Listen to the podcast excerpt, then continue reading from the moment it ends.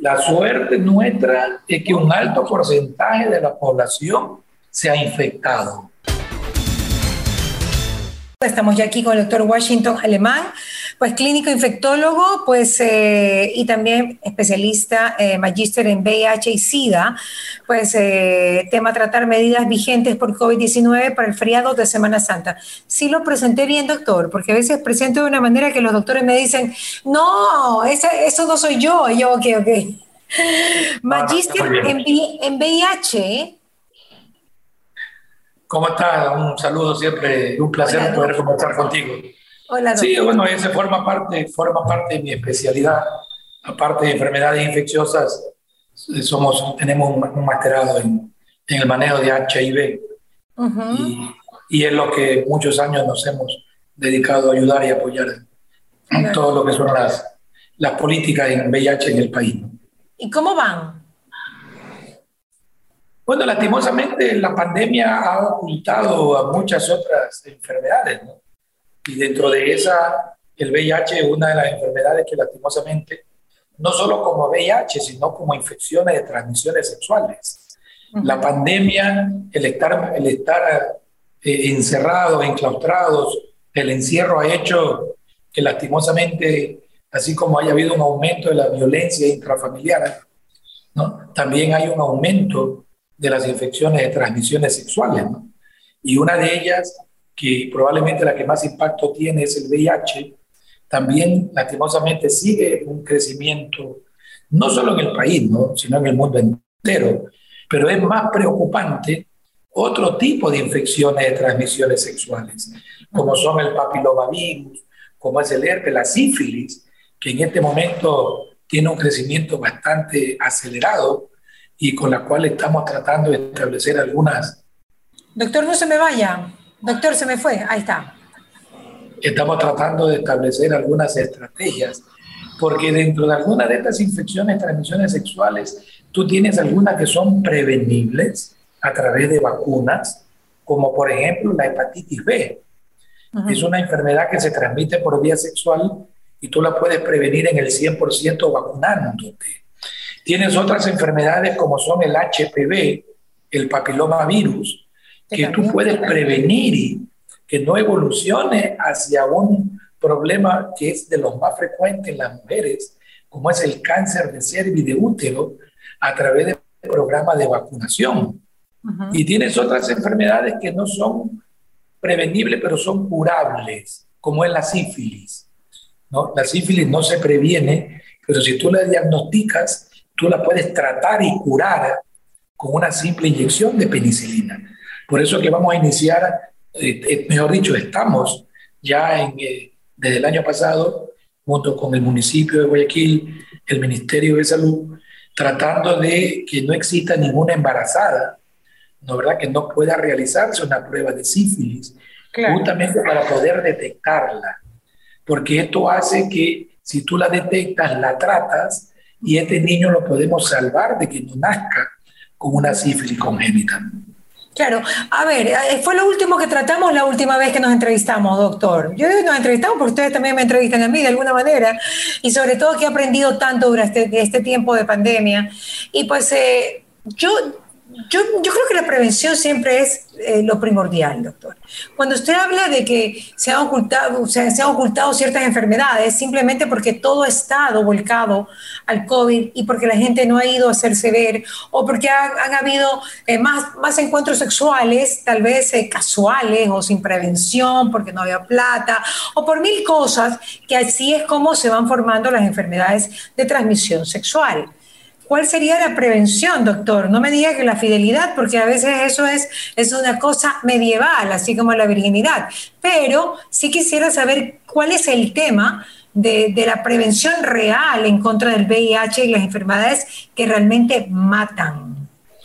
Mira, yo creo, yo creo que la, la mejor prevención es la educación, ¿no? Para educar a las personas no necesitas que sean de estrato social bajo, medio o alto.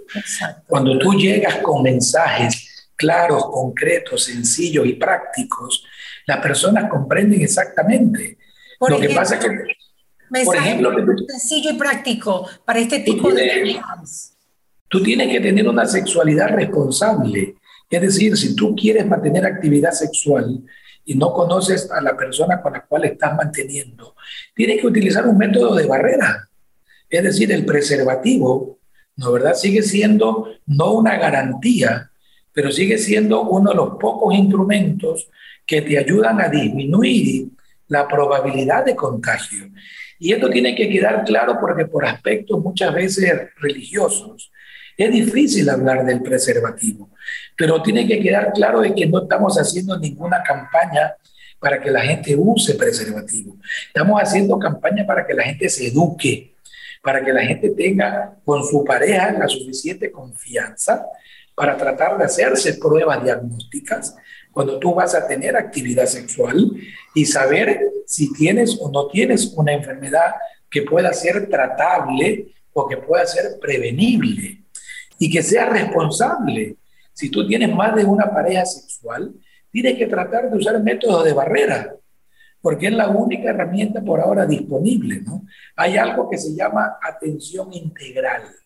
Imagínate tú que en este momento personas como las trabajadoras o los trabajadores sexuales, tú le puedes dar un tratamiento, una pastilla, ¿no? Que se llama profilaxis preexposición que esto le va a ayudar a disminuir que esta población de riesgo puede infectarse de VIH, pero no significa que vayamos a darle a todo el mundo. Hay que educarla, porque muchas veces tú puedes tener la pareja de una persona que es VIH positiva, pero en este momento el VIH tú le das tratamiento, lo llevas a lo que se denomina carga viral indetectable y esa persona ya no transmite. Esto quiere decir que el tratamiento, en el caso del VIH, sirve como prevención, porque si tú tienes a las personas identificadas con tratamiento adecuado, esa persona ya no transmite. Entonces, esto es lo que hay que educar. Hay que tratar de quitar el tabú de que la gente no se hace una prueba de VIH por vergüenza, ¿no verdad? Porque el que dirán todavía sigue siendo una enfermedad avergonzante pero hay que seguir tratando de educar. No se me vaya, doctor. Tenemos que seguir. Estamos en mi canal YouTube para que nos puedan ver y en Facebook Live, ¿ok? Hay que tratarse, hay que seguir educando. Perdóneme, doctor, esa usted ha dicho algo muy importante que yo no lo tenía claro. Que una persona que tiene VIH, cuando ya tiene el virus indetectable, porque tiene un buen tratamiento que lo ha seguido y que no lo deja, pues puede, si, si tiene una pareja, si, tiene, si es monógamo, por decirlo de alguna manera, si tiene una sola pareja, puede seguir teniendo relaciones con esa pareja sin transmitirle. Eso creo que es un alivio para las personas que tienen VIH, que sería el mayor problema, ¿no? De Mira, es la sexual. Exactamente, yo creo que ya hace varios años hay una frase que se llama indetectable es igual a intransmisible. Es decir, si tú mantienes la carga viral indetectable, esa persona ya no transmite.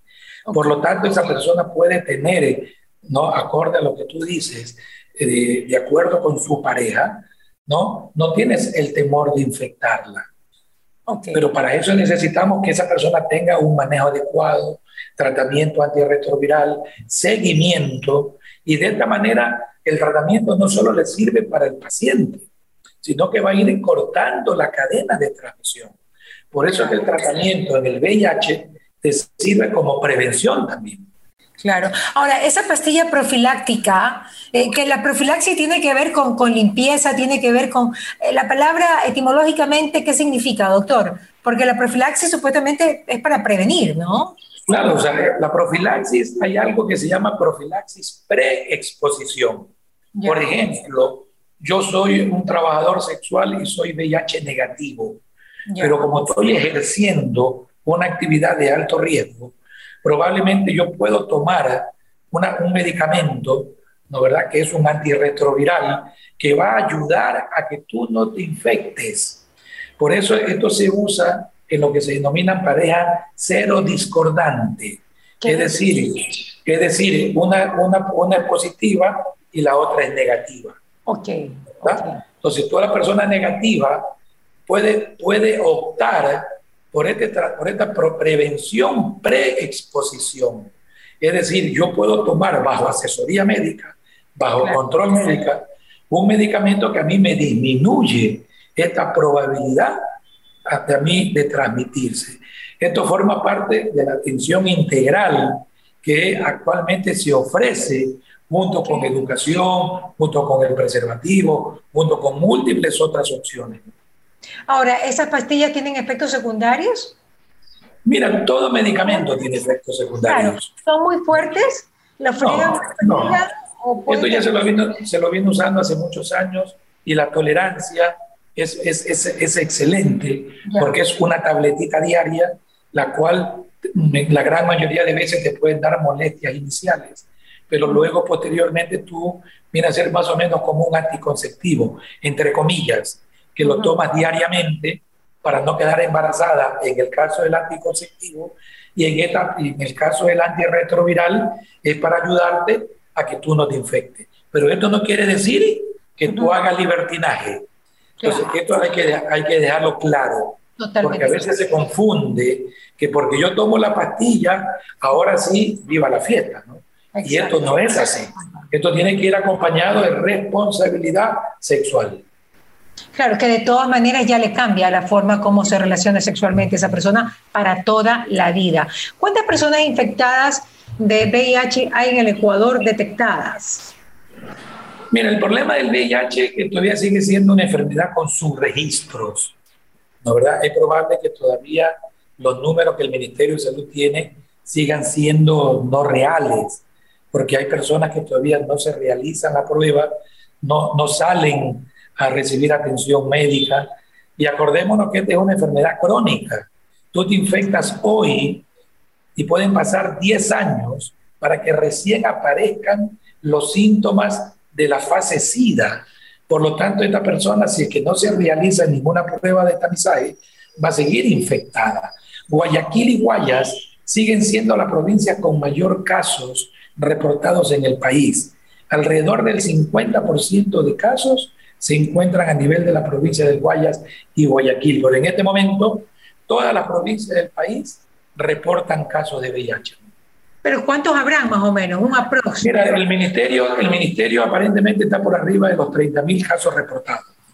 Pero bueno, y te repito, son subdiagnósticos que todavía hay que mantenerlo con mucho tino y tacto. ¿Y, en el subregistro cuántos ustedes creen cree que haya? ¿El 50%? Mira, se habla, anteriormente se hablaba que tenías que multiplicarlo por 10 hace muchos años atrás. Ahora yo creo que esto ha disminuido porque las técnicas, la prueba de laboratorio, tienen, tienen mayor acceso a la población y yo creo que esto no probablemente haya que multiplicarlo por un número mucho menor. pues por 10 es exagerado. ¿Cuánto vamos? ¿Qué? Yo soy, yo soy mala para este tipo de 3 millones. ¿Qué? ¿Por ahí? No, no. Esto te estoy diciendo que al inicio de la pandemia tú decías que por un paciente infectado podían existir 10 que tú hayas infectado. Eso es infectología, claro. No, pero no quiere decir que.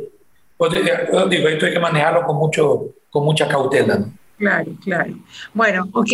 Entonces, doctor, vamos a lo que nos compete, que es el, el, el COVID y ahora en Semana Santa.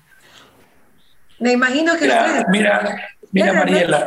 Usted, usted es lo que dice, esto no se ha acabado, cuidado, pero doctor, ya, ya empieza, empiezan los conciertos, doctor. Yo, yo no estoy más tan preocupada como por Semana Santa, sino por los conciertos, por todo esto, doctor. Mira, Mariela, yo creo que medios como el tuyo y todos los medios de comunicación tienen que quedar claro que si bien es cierto, la pandemia no termina. No quiere decir que las estrategias sean las mismas que en los últimos dos años. En este momento tenemos que cuidar sobre todo a los grupos vulnerables, a los grupos que corran riesgo de que puedan adquirir la infección por SARS-CoV y puedan evolucionar hacia cuadros graves. Es decir, en este momento, ¿no? la sugerencia que seguimos haciendo es que la percepción de riesgo tiene que ser individual. Esto es como que tú camines por la calle y veas un hueco delante tuyo. No necesitas que nadie te avise que esquives el hueco para caerte. Esto es una cuestión que ya es una responsabilidad personal. Si yo tengo mi papá que tiene 80 años, que es diabético, que es hipertenso, que es fumador, no lo puedo llevar a un restaurante que probablemente está 100% lleno y que está mal ventilado. ¿No verdad? Tendré que comprar la comida y llevármelo a comer a la casa, pero eso ya es una percepción de riesgo. La transmisión en sitios abiertos, todos concordamos de que es muy baja. Entonces, ¿qué quiere decir esto? Que si tú quieres reunirte en tu casa, reúnete en el patio, reúnete afuera, ¿no? Reúnete con tus amigos, pero en el patio donde haya lugares ventilados. Eso es lo que estamos tratando de promulgar. Es decir, yo creo que el mensaje que asusta, que no salgas de la casa, hay que irlo cambiando. Hay que ir dejando claro que acá tú tienes que evitar lugares cerrados, lugares mal ventilados y donde tengas acúmulo o aglomeración de personas. Pero sobre todo, personas que tengan factores de riesgo. Los grupos vulnerables son a los que más tenemos que cuidar. Eso es importante. Yo creo que eso es un consejo sencillo, práctico y que tiene muy buena repercusión. El hecho de cuidar a nuestros adultos mayores y no llevarlos a exponerlos por todas partes en este feriado. ¿Y qué me dice de la procesión de mañana que empieza a las 7 de la mañana, la del Cristo del Consuelo? Mira, la, la suerte de la procesión que es al aire libre, que es al aire libre, pero la aglomeración, si tienes a alguien al lado tuyo, todos sabemos cómo son las procesiones en donde la gente va prácticamente eh, empujándote. Y donde hay mucho fluido, pues doctor, donde hay mucho fluido, porque la gente llora, se arrodilla, suda. Yo creo, yo creo que si tú eres un grupo vulnerable deberías de ir con tu mascarilla.